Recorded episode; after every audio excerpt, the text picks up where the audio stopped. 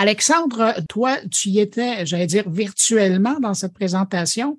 Et euh, moi, je, suivais ça sur mon ordinateur. Première réaction quand tu as fermé euh, la session, qu'est-ce que tu t'es dit? Ben, j'étais super excité. J'étais vraiment comme un petit garçon là, en me disant Waouh, j'ai très hâte de mettre ma main sur ce nouveau jouet, leur nouveau casque, le Quest Pro qu'ils ont annoncé. Ils ont décrit en, en, grand détail pendant cet événement-là. Qui n'est pas donné, hein? il est de l'ordre de la valeur du casque de Microsoft.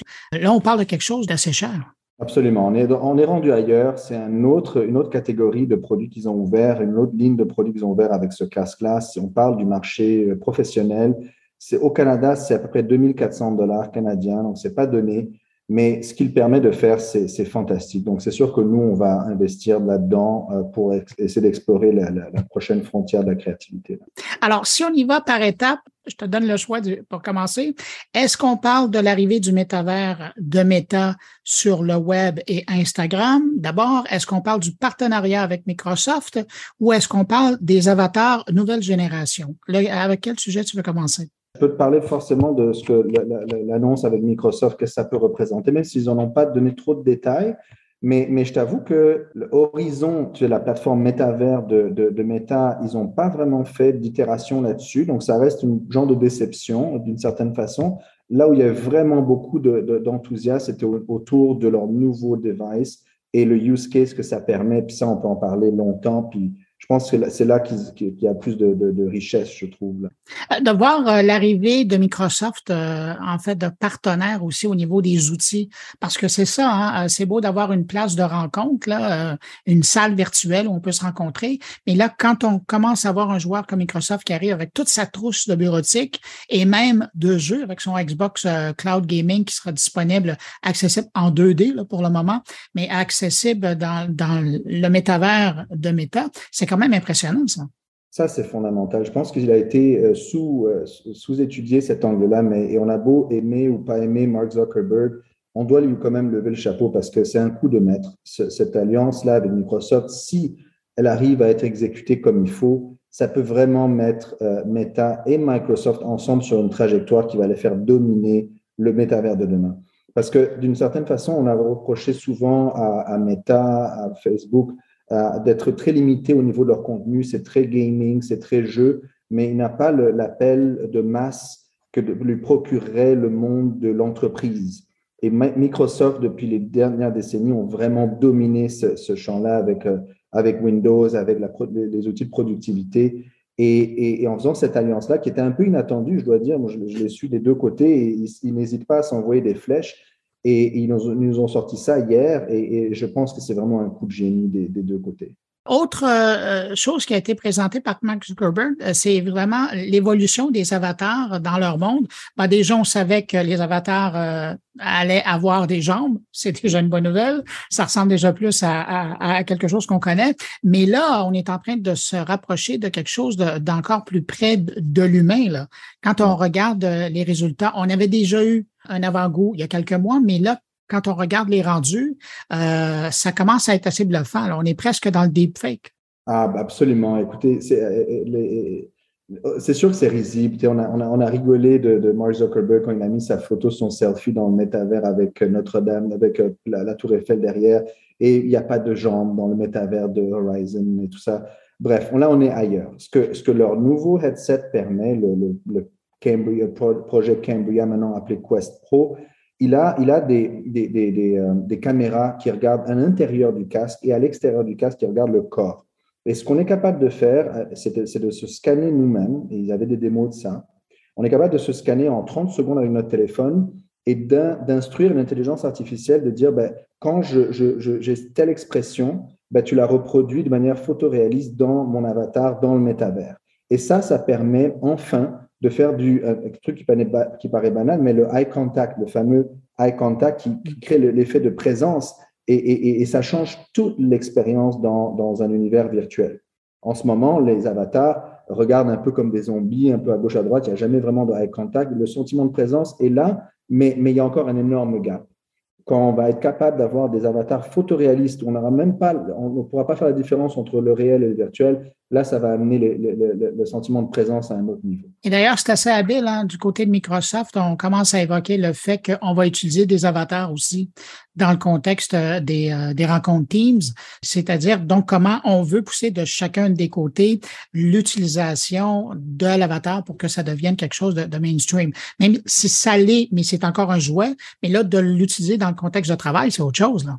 Ah, absolument. On aura, si, on arrive à, ça c'est le, le, Saint Graal de, de Mark Zuckerberg, d'avoir, d'avoir ce sentiment de présence, vraiment cette immersion qui crée l'illusion de le réel et le virtuel. C'est ça son, son, objectif final. Moi, personnellement, je trouve qu'on n'a pas besoin de se limiter. Le dire, on, on, met souvent le photoréalisme comme la limite ultime où enfin le métavers va être réalisé, mais pour l'avoir vécu, on n'a pas besoin nécessairement du photoréalisme tout le temps, mais par contre, la capacité de, transposer des émotions en temps réel à un avatar qui peut être, lui, fait comme un, comme un dessin, ça, c'est très puissant aussi. Et, et, et, et, voir comment on peut raconter nos histoires sans nécessairement être photoréaliste, ça aussi, c'est le travail des créateurs comme nous, comme cette doigt.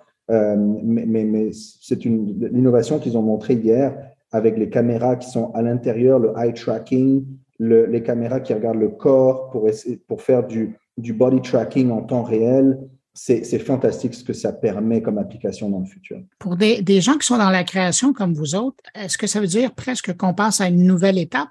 Parce que pour arriver à faire ce qu'on nous a présenté, selon ce qui nous a été présenté là, cette semaine, euh, on parle pour monsieur, madame, tout le monde de carrément prendre son téléphone et de se scanner soi-même, d'arriver au bon avec le visage, on ne parle pas de tout le corps, mais ça c'est quelque chose qui dans le passé prenait tout un équipement, toute une installation.